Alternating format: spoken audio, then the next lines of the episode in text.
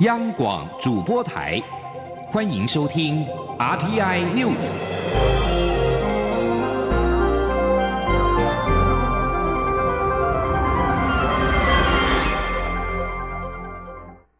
各位好，我是李自立，欢迎收听这一节央广主播台提供给您的 RTI News。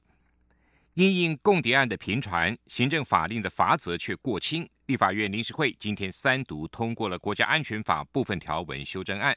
加重发展共谍组织跟泄密行为的量刑。若为大陆地区发展组织，将可判七年以上有期徒刑，得并科最高新台币一亿元的罚金。同时，退休军公教人员如果担任共谍，经过判刑确定，退休金将可以全数剥夺。记者郑林的报道。近年来，共谍案屡屡轻判，引发外界检讨声浪。立法院十九号三读修正通过《国家安全法》，明文规定，人民不得为外国、大陆地区、香港、澳门境外敌对势力等提供协助，包括发起、资助、主持、操纵、指挥或发展组织，泄露、交付或传递以刺探或收集关于公务秘密的文书、图画、影像、消息、物品或电磁记录。三读条文规定，国家安全之维护应给予中华。民国领域内网际空间及其实体空间防堵网度共谍。本次修法也大幅提高刑责，若为中国发展共谍组织，从过去的五年以下调高为七年以上有期徒刑，得并科五千万至一亿元罚金；为中国以外的境外敌对势力发展组织，刑度则提高为三到十年有期徒刑，得并科三千万元以下罚金。另外，三读条文也明定，军工教及公营机关人员于现职或退休后，若犯内乱。外患罪经判刑确定，丧失请领退休给予权利，已知领者也应追缴。提案修法的民进党立委王定宇说：“叛国者，不管是现职或已退，你没有权利，没有一点脸皮，可以来领纳税人所支付的退休给予，将全数予以剥夺，并且从担任共谍之日起予以追讨，这才是。”保护国家最起码的公益。同时，院会也通过附带决议，对于散播足以危害国家安全的不实讯息、红色媒体代理人等，将在下会期借由修正《两岸人民关系条例》、广电三法等相关法案通盘考量处理。立法院长苏家全在法案通过后，在脸书发文指出，这些年来，中国对台统战力量无孔不入，渗透吸收工作力道越来越强，行政立法也要共同携手合作，期盼透过修法强化防范。任何危害台湾国家安全的侵扰，阻止受到诱惑的国人铤而走险，误入歧途。央广记者郑玲采访报道。民进党总统初选由蔡英文总统出现，民进党今天召开中执会正式提名蔡总统竞选连任。蔡总统也亲赴党中央向中执委致意，他强调自己一定会全力以赴完成二零二零总统大选的责任，一定当选。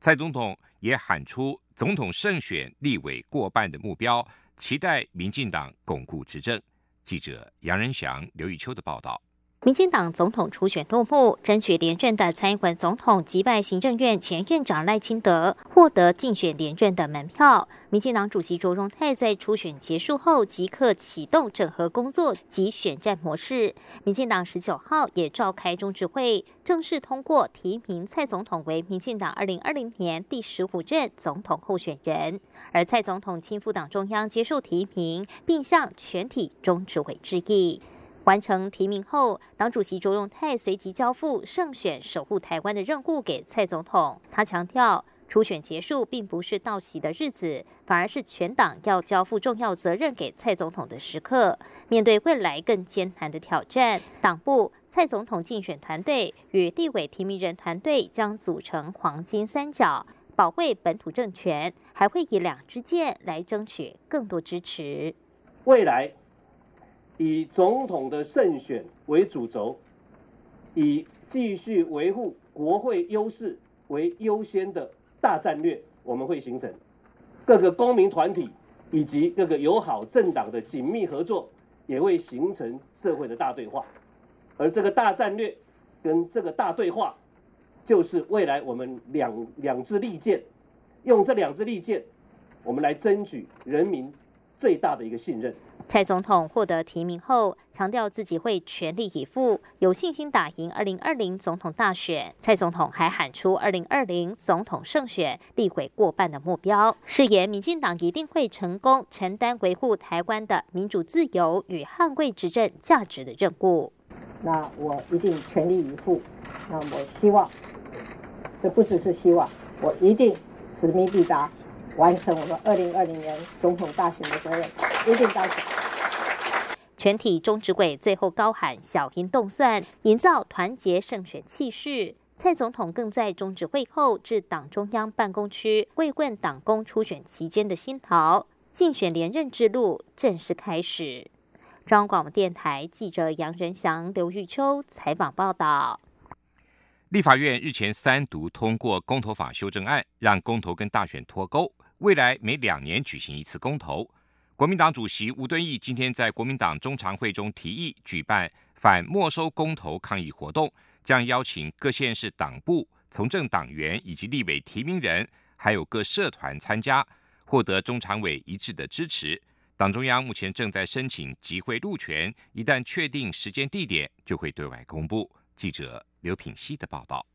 立法院日前三读通过修正公投法，引发在野党与民间团体强烈不满。国民党主席吴敦义十九号下午在中常会中表示，公投是公民应有的权利。民进党以多数暴力将公投改为两年举行一次，形同没收公投的价值与意义，也有违宪之余。他并指出，行政院长苏贞昌在二零一三年担任民进党主席时曾说，公投如果能与其他选举一起举行，更能让民意直接表现。对照民进党现今的作为，狠狠打脸前主席苏贞昌的说法，也让人看清民进党为求选举利益，不惜转变立场的投机本质。吴敦义认为，国民党应该发起强烈的抗议活动，该提议获得在场中常委一致支持。因此，常会当场通过决议，党中央将尽速动员全党力量，规划举行反没收公投抗议活动。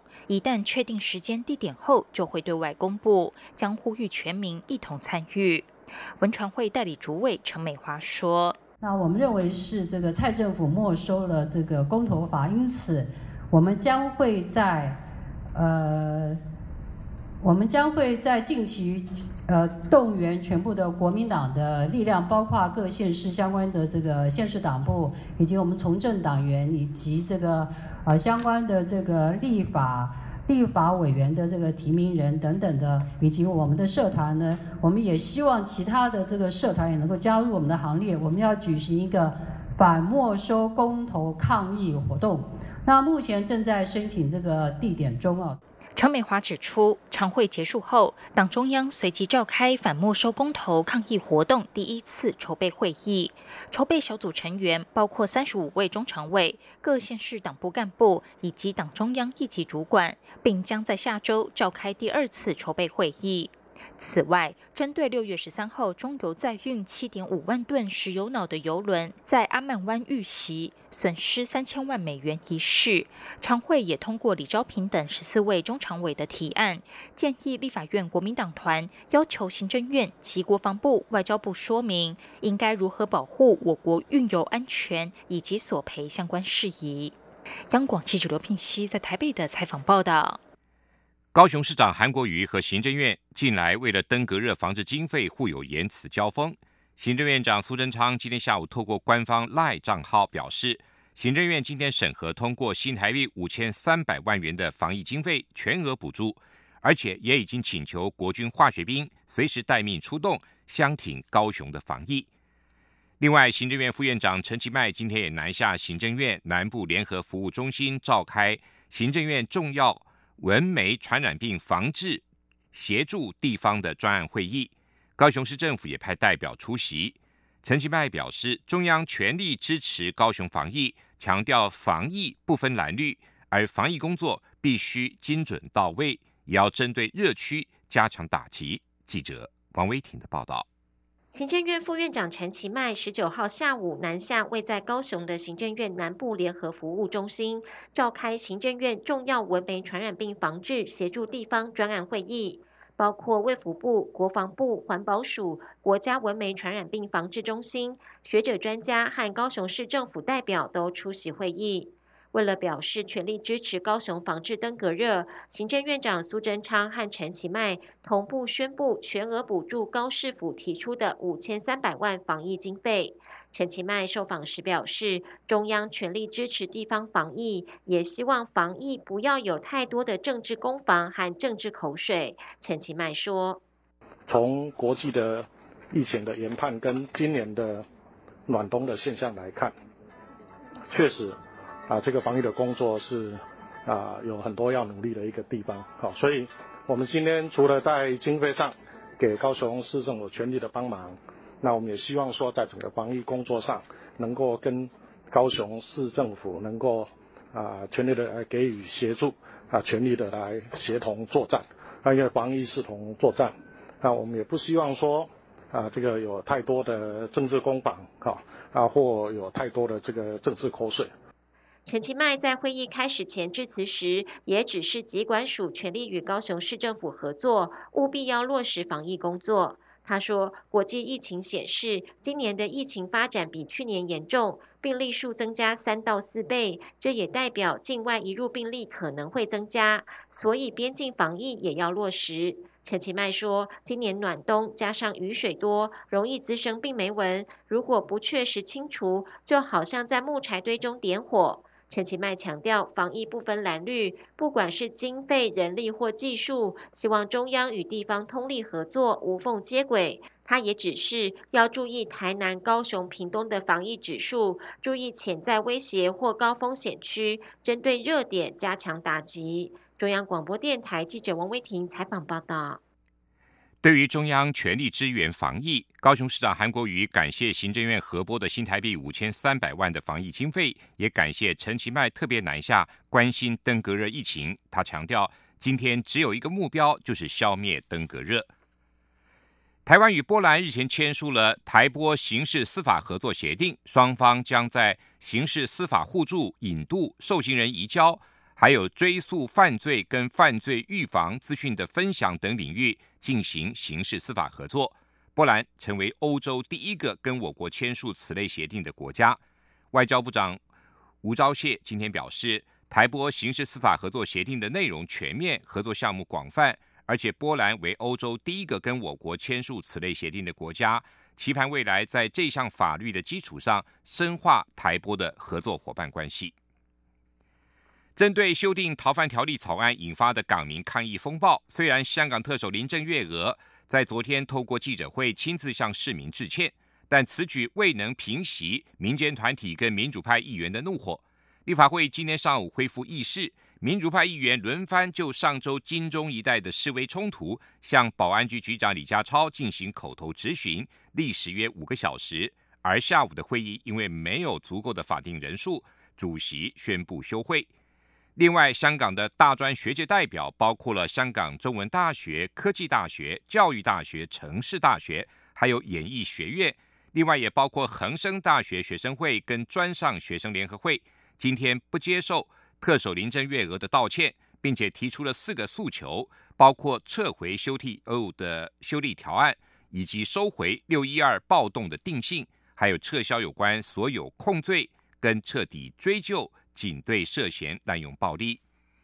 中文大学学生会会长苏俊峰批评林郑月娥的道歉缺乏诚意。如果二十号下午五点以前，官方对于上述的四点诉求没有回应，大专学界会将会行动升级，但是不会鼓吹暴力，而是呼吁市民在二十一号包围政府总部，以和平方式表达诉求。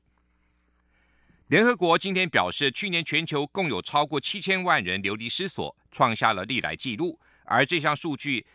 可能还低估了难民跟寻求庇护者的实际人数。法新社报道，联合国难民事务高级专员公署透过年度的趋势报告指出，二零一八年年底共有七千零八十万人流离失所。报告并形容这项数据保守，特别是因为逃离委内瑞拉危机的人数可能被低估。而相较之下，到二零一七年年底，共计有六千八百五十万人因为暴力或迫害的问题被迫流离失所。这里是中央广播电台台湾之音。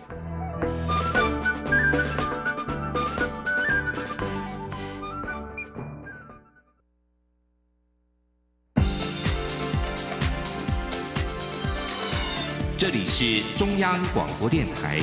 台湾之音，欢迎继续收听新闻。欢迎继续收听新闻。为了鼓励企业投资智慧机械和五 G，立法院临时会今天也三读通过了产业创新条例修正案，明定企业如果投资智慧机械或五 G 设备，当年度的支出金额达新台币一百万元以上十亿元以下。得以当年度抵减率百分之五，或分三年抵减率百分之三来抵减应纳的营业税额。记者郑林的报道。因应工业四点零的产业升级浪潮，智慧制造已成为国际产业发展趋势，并搭配新一代五 G 行动通讯技术发展，智慧升级、数位转型工作已成为现阶段产业政策的重要目标。为回应产业界诉求，把握产业投入智慧化的关键时刻，行政院因此提出产业创新条例，增订第十条之一条文。参与修法的民进党立委何新纯指出，机械为产业之母，智慧机械又是政府极力扶植的重点产业。业产创条例的通过，对于产业升级转型是一剂强而有力的强心针。产创条例的通过，在于智慧机械把智慧化、数位化、自动化、AI、物联网等等的这样子智慧化的设备，能够纳入在我们的产创条例里面，给予投资抵减，这是一个强而有力的一个强心针。对中小企业来讲。他们感受到了政府对他们具体的一个扶植措施。三读通过条文明定，最近三年内无违反环境保护、劳工或食品安全卫生相关法律，且情节重大情事的公司，从民国一百零八年到一百一十年投资自行使用的全新智慧机械，或从一百零八年到一百一十一年投资于导入第五代行动通讯系统的相关软硬体技术等，可享租税优惠。条文明定，企业投资相关设备。支出金额在同一课税年度内合计达新台币一百万元以上十亿元以下，得选择在支出金额百分之五限度内折抵当年度应纳盈利事业所得税额，或在支出金额百分之三限度内，从当年度起三年内抵减各年度应纳营所税额。各年度投资抵减金额以不超过当年度应纳营所税额百分之三十为限。央广记者郑玲采访报道。蔡英文总统今天接见中华民国塑胶制品商业同业工会全国联合会理监事跟顾问。总统表示，美中贸易战产生的转单效应已经浮现。他知道业者在人力调度方面的确面临了一些困难，政府有责任适时的检讨各种相关规范，不但要保障劳工权益，也要让产业能够有更大的空间跟弹性，更上层楼。另外，劳工也关注薪资的议题。劳动部预计在八月份审议明年度的基本工资。工商协进会理事长、三三会副理事长林柏峰今天受访时表示，调升基本工资是必然走的方向。他希望政府能够多注意到企业负担的成本，建议调整劳保负担的比重。记者谢嘉欣的报道。三三企业交流会十九号举行六月份例会，以三三会副理事长身份出席例会的工商协进会理事长林柏峰受访时，对于媒体询问预计八月份登场的基本工资审议委员会，他直言调升是必然的方向，但不应该是政府先喊出要涨多少，仍需尊重审议机制。他说：“我们的薪资委员会调升基本工资是必然要走的方向。”调基本工资啊，应该由薪资委员会按照现有制度、现有条件来调账，而不是由劳委会啊能够或者是呃高级官员来表述应该是挣多少。做的不恰当，应该来协议。林柏峰并提到，政府应该妥善考虑企业负担的成本以及劳工实际的受益金额。单就劳保费提高一事，他主张企业、劳工、政府负担比例应调整为六比二比二，也就是政府多负担一成，企业减少一成。至于美洲贸易战下，双方领导人川普、习近平确定将在 G20 期间见面。林柏峰表示，这代表贸易战氛围趋于和缓。不过，他认为双方问题难以一次解决，因此并不看好双方能在短期内达成协议。中央广播电台记者谢嘉欣采访报道。美国总统川普十八号表示，他已经跟中国国家主席习近平通过电话，确定他们会在月底在日本大阪召开的二十国集团 G20 的高峰会议上举行延长会议。川普表示，在二十国集团峰会的召开之前，美中两国团队将会先恢复贸易磋商。川习会确定将在 G20 期间举行，美中贸易谈判有望往前跨步。市场信心大受激励，台北股市也开高走高，收盘上涨两百零八点，加权指数来到一万零七百七十五点，涨幅百分之一点九七，成交金额是新台币一千四百零八亿元。不过，外汇交易员表示，除了川喜会，美国联邦准备理事会 （FED） 即将公开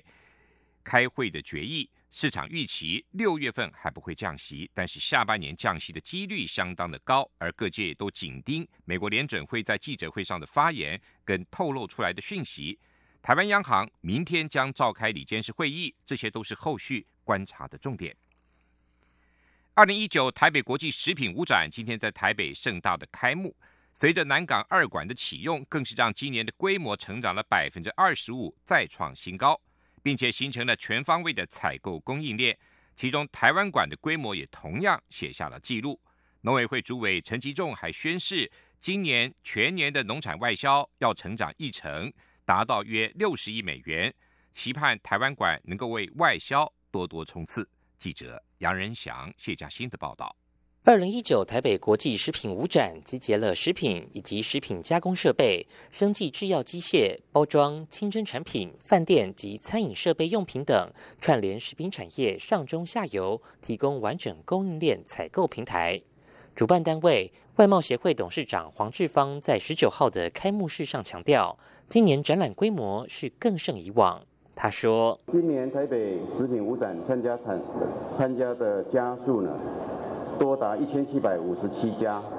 参展的摊位更是首次突破了五百五千家，那达到了五千零五十六个摊位。配合我们台北南港二馆展览馆的落成，一起加入食品五展的阵容，所以今年我们台北国际食品展规模创下了历史新高。更比上一届呢，一举成长了百分之二十五，立下了新的标杆。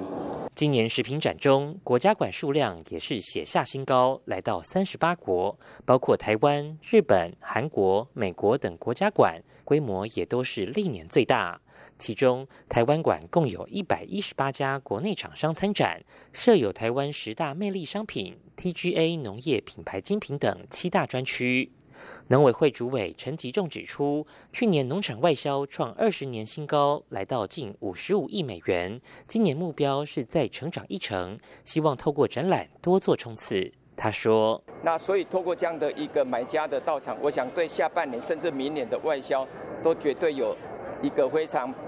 具正正面的帮助。那我想。”我们在七月的时候会公布这前半年的这样的一个外销的业绩。那照我所掌握的数字，不管是凤梨、我们的莲雾，那包括我们的重要的水果，哇啦，都是有在全面的外销，而且数字都是比去年增长好几倍。也因为今年展览规模又创新高，主办单位预计四天展期中将吸引超过六万两千名国内外参观者与会，其中国际买主将上看八千名。中央广播电台记者杨仁祥、谢嘉欣采访报道。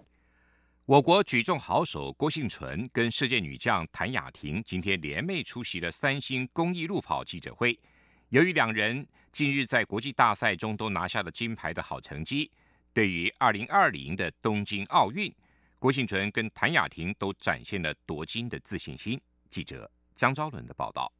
一年一度的三星公益路跑，今年将于十月十三号登场。活动大使、举重好手郭幸存与射箭女将谭雅婷，十九号也在百忙当中抽空出席记者会，呼吁民众踊跃报名。报名费全额将捐赠家福基金会，帮助有才华的孩童发挥天赋，勇敢追梦。近日，台湾射箭代表队才刚在世锦赛拿下三金一铜佳绩，不止缔造队史纪录，更如愿拿下明年东京奥运六张射箭满额参赛门票。谭雅婷也是阵中队员之一，全队士气大振，对明年出征奥运更有信心。谭雅婷说。我也希望说，我们可以把这个很好的默契跟射箭的感觉带到下一届的奥运去，把它拿出来，然后再一次把韩国击败，再把金牌拿回来台湾。谭雅婷说，这是她第三度挑战奥运，就像进阶赛一样，感觉一次比一次更好。她希望这次能把握冬奥机会，抢下金牌。郭幸纯同样情况不错，今年四月在亚洲举重锦标赛女子五十九公斤级赛事夺下三金，并且三破世界纪录，展现绝佳状态。尽管尚未正式取得冬奥参赛资格，但拿下门票应该没有太大问题。郭幸纯说，明年也是他第三度挑战奥运殿堂，他也希望能为台湾举起一面金牌。郭幸纯说：“但，因为有三次的这样的经验，我我相相对在明年的东京奥运的把握度会更高，对，然后也比较能够知道有经验去调整自己的身体跟心理了。”目前，台湾代表队在射击、射箭、田径标枪等项目都已经正式取得奥运参赛门票。郭信纯表示，今年九月举行的世界举重锦标赛非常关键，届时就能更确定他是否能抢进明年东京奥运。他会全力以赴。中国电台记者张超伦台北采访报道。继续进行今天的前进新南向。前进新南向。